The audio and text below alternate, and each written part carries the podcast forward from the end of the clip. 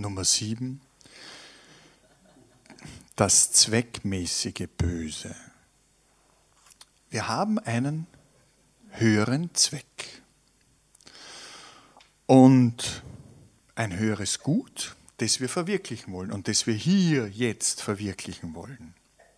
Dieses Gute wird zwar erst ein bisschen in der Zukunft verwirklicht sein, aber dafür müssen wir jetzt Opfer bringen.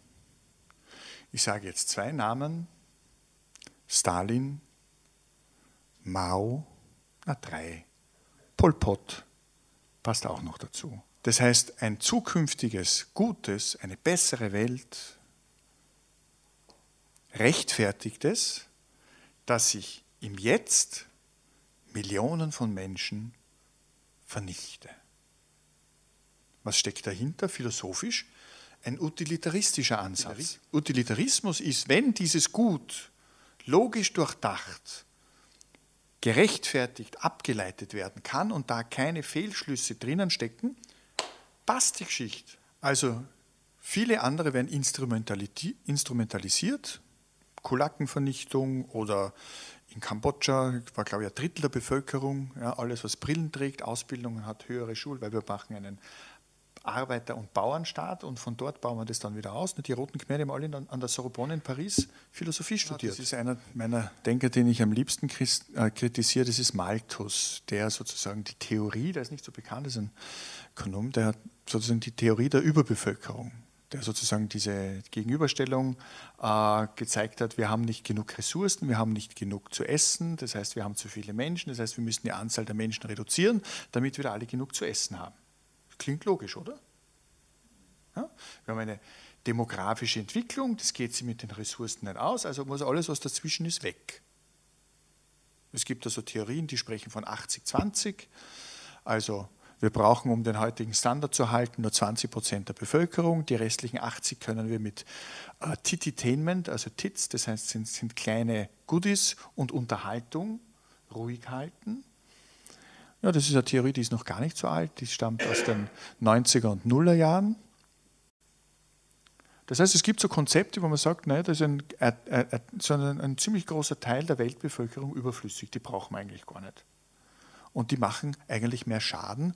Und wenn wir die entfernen, dann wird eine gute Zukunft sein. Es gibt ja irrsinnig viel so dystopische Romane oder Filme, ja, wo man einfach sagt, ja, da findet das große Reine machen statt und danach ist das Paradies. Das ist das zweckmäßig Böse. Es gibt von Hölderlin gibt es ein schönes Zitat, ich weiß nicht, ob Sie es jetzt, ähm, all diejenigen, die das Paradies auf die Erde gebracht haben, haben es zur haben die Erde zur Hölle gemacht. So, um es zu umschreiben. Das heißt, ich habe dieses Gut, das ist so ein Endzustand, wo dann alle, alles geregelt sein wird. Bis dahin ist es ein bisschen anstrengend ja? und vielleicht kommt der eine oder andere oder eigentlich die meisten gar nicht mit.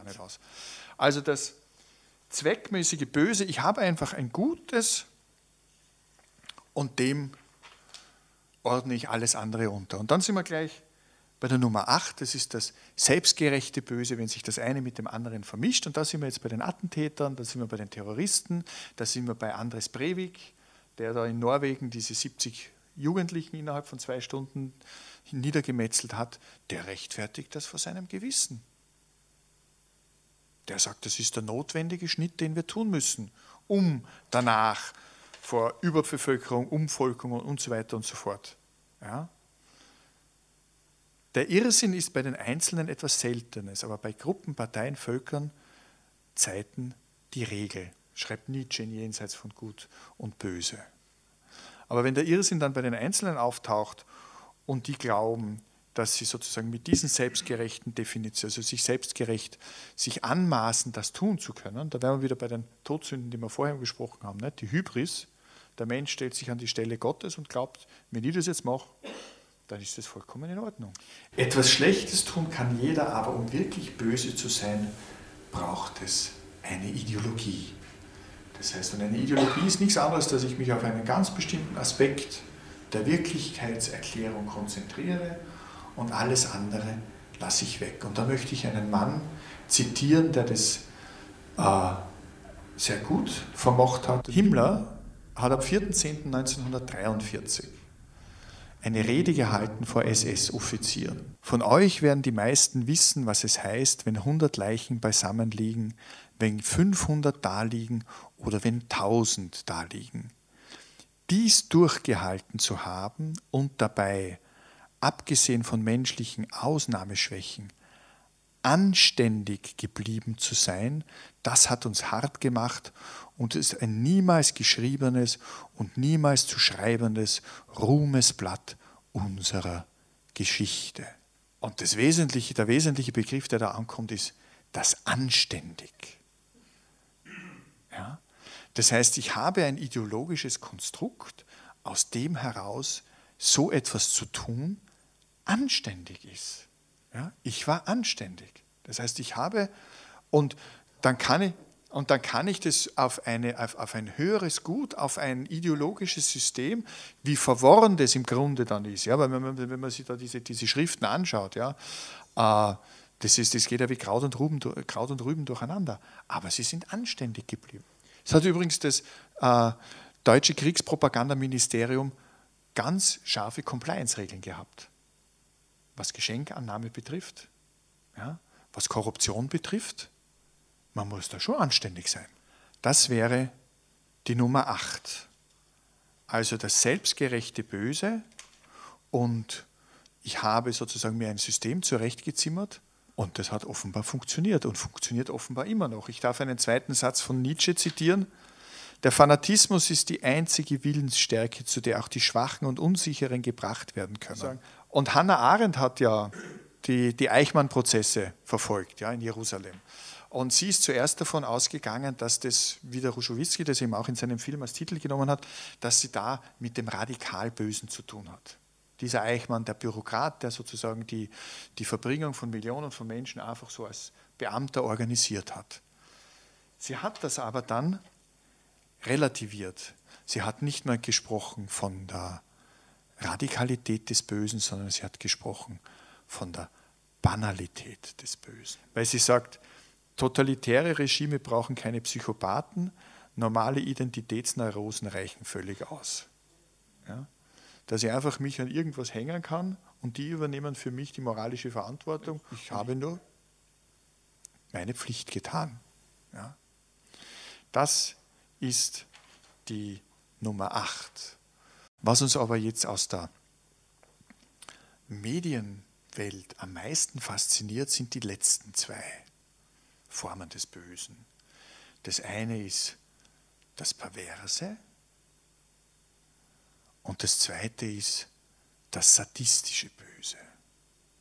Das heißt, auf der einen Seite, dass ich jemanden habe, Perversion heißt ja nichts als sozusagen die Umkehrung von allen moralischen Regeln und dass jemand mehr oder weniger ja, aus dem unmittelbaren Begehren heraus und eine, eine, eine nette Figur dazu stammt auch aus einer, möchte ich zitieren, aus einer äh, kürzlich ausgestrahlten Fernsehserie, die sehr erfolgreich ist. Die heißt Fargo. Da gibt es eine Figur, die heißt Lorne Malvo. Das ist ein sogenannter Drifter, ja, ein Herumreisender. Also in Amerika gibt es diese, diese, diese, also jemand, der keinen festen Wohnsitz hat, sondern der einfach herumreist. Ja. Und der zufälligerweise auf jemanden trifft und mit dem in einem Lokal sitzt, ich erzähle jetzt sozusagen eine fiktive Situation, neben jemandem an der Bar sitzt, mit dem ins Gespräch kommt und der regt sich halt furchtbar auf und hat gesagt, ich kann meine Frau überhaupt nicht leiden, am liebsten würde ich sie umbringen. Der Malbo steht auf, geht zu dem nach Haus und bringt dessen Frau. Menschen äußern sozusagen das Gefühl, ich würde gerne etwas verändern, ich kann es aber nicht und der macht das. Weil der steht sozusagen über jeden moralischen Regeln, er zieht das jetzt einfach durch als Psychopath.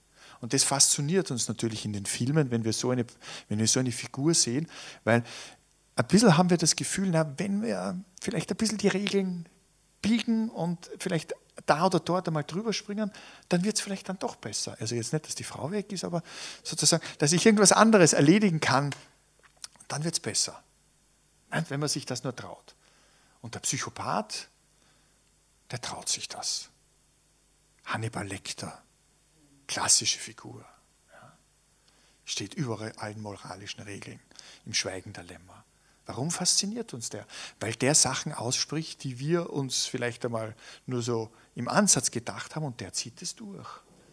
Und dann da landen wir dann jetzt beim Letz, bei der letzten Form des Bösen, nämlich bei der Nummer 10. Das ist das sadistische Böse. Und da möchte ich als Beispiel nehmen den Marquis de Sade. Das heißt, die Figur nicht nur literarisch, sondern der hat wirklich gelebt, woher der Begriff auch kommt. Und Desart war, um jetzt das mit, mit, mit Adorno zu sagen, derjenige, der die Vernunft radikal durchgedacht hat. Bei Kant finden wir noch, äh, wenn alle vernünftig sind und sich an den kategorischen Imperativ halten, dann werden die Menschen glücklich sein und das wird sie dann schon irgendwie ausgehen, sage ich jetzt einmal so ganz salopp. Desart hat gesagt, na, es gibt zwei Dinge, schreibt er in Justine und Juliette, zwei Dinge, die, den Mensch, die für den Menschen wichtig sind, ficken und fressen. Und um das zu erreichen, ist jedes Mittel recht. Das heißt, ich kann mir den anderen, wenn es keine höhere Instanz gibt, ich kann mir den anderen einfach als Mittel, wenn ich sage, ich möchte eine besondere Form des Genusses erleben, nehme ich mir einfach den anderen her. Alle verbrecherischen und grausamen Taten geilen mich auf, schreibt eine seiner Figuren in dem Buch. Das heißt, dass wir Menschen einen Genuss daran haben, andere zu quälen. Aber bei Desart ist noch wichtig, dass das eiskalt geschieht. Ja? Dass es einfach sein darf. Weil alle anderen moralischen Regeln nicht mehr gelten, sondern es gelte nur ich. Und wenn das für mich äh, passend ist, dann kann mich niemand davon abhalten. Das wäre das sadistische Böse. Naja, Desart hat, glaube ich, 30 Jahre seines Lebens in Gefängnissen verbracht, weil er gewisse Sachen ausprobiert hat. Also der hat das auch gemacht. Mhm. Der hat das einfach ausprobiert. Er hat gesagt, das ist mir ein Genuss, jemanden anderen zu quälen. Aber nicht, weil ich ein Getriebener bin, ja, nicht weil ich pervers bin im Sinne von krank, sondern weil ich mir das als Mensch zugestehe. Ich mache das in einer Eiseskälte. Wenn ich sage, er ist krank, dann psychologisiere ich das Ganze. Und er hat einfach gesagt, nein, ich denke das radikal durch. Und er hat es bewusst gemacht. Ich meine, das war die Zeit der Französischen Revolution. Da ist vieles drunter und drüber gegangen. Was, was da hineinspielt, ist, also es, jetzt, es gibt einen neuen Begriff, der heißt Othering. Das heißt, dass ich den anderen, dem anderen mehr oder weniger sein Menschsein abspreche. Ja? Wir haben das zum Beispiel auch äh, in politischen Konflikten, dass die anderen nur mal Kakerlaken sind, dass das äh, sozusagen äh, Schmarotzer, das ist zu vernichten. Lenin spricht zum Beispiel auch davon. Ja? Die, die, die, die bürgerliche, die Bourgeoisie, das sind Kakerlaken, die können zertreten. Das heißt, ich spreche, da an, ich spreche dem anderen sein Menschsein ab und in dem Moment, wo das quasi innerhalb einer Gemeinschaft okay ist, dann machen wir das. Auch beim arabischen Frühling hat man an der Eskalation der Art und Weise, wie, das, wie die sozusagen miteinander umgegangen sind oder was sie den anderen vorgeworfen haben, merkt man dann einfach irgendwann, da ist jetzt keine andere Möglichkeit mehr, als dass das in Gewaltexzessen ausbricht. Und vorher, Monate oder Jahre lang, werden, werden ganz bestimmte Bevölkerungsgruppen oder Ethnien oder Rassen oder wie auch immer sozusagen, denen wird das Menschsein abgesprochen. Und dann passiert es.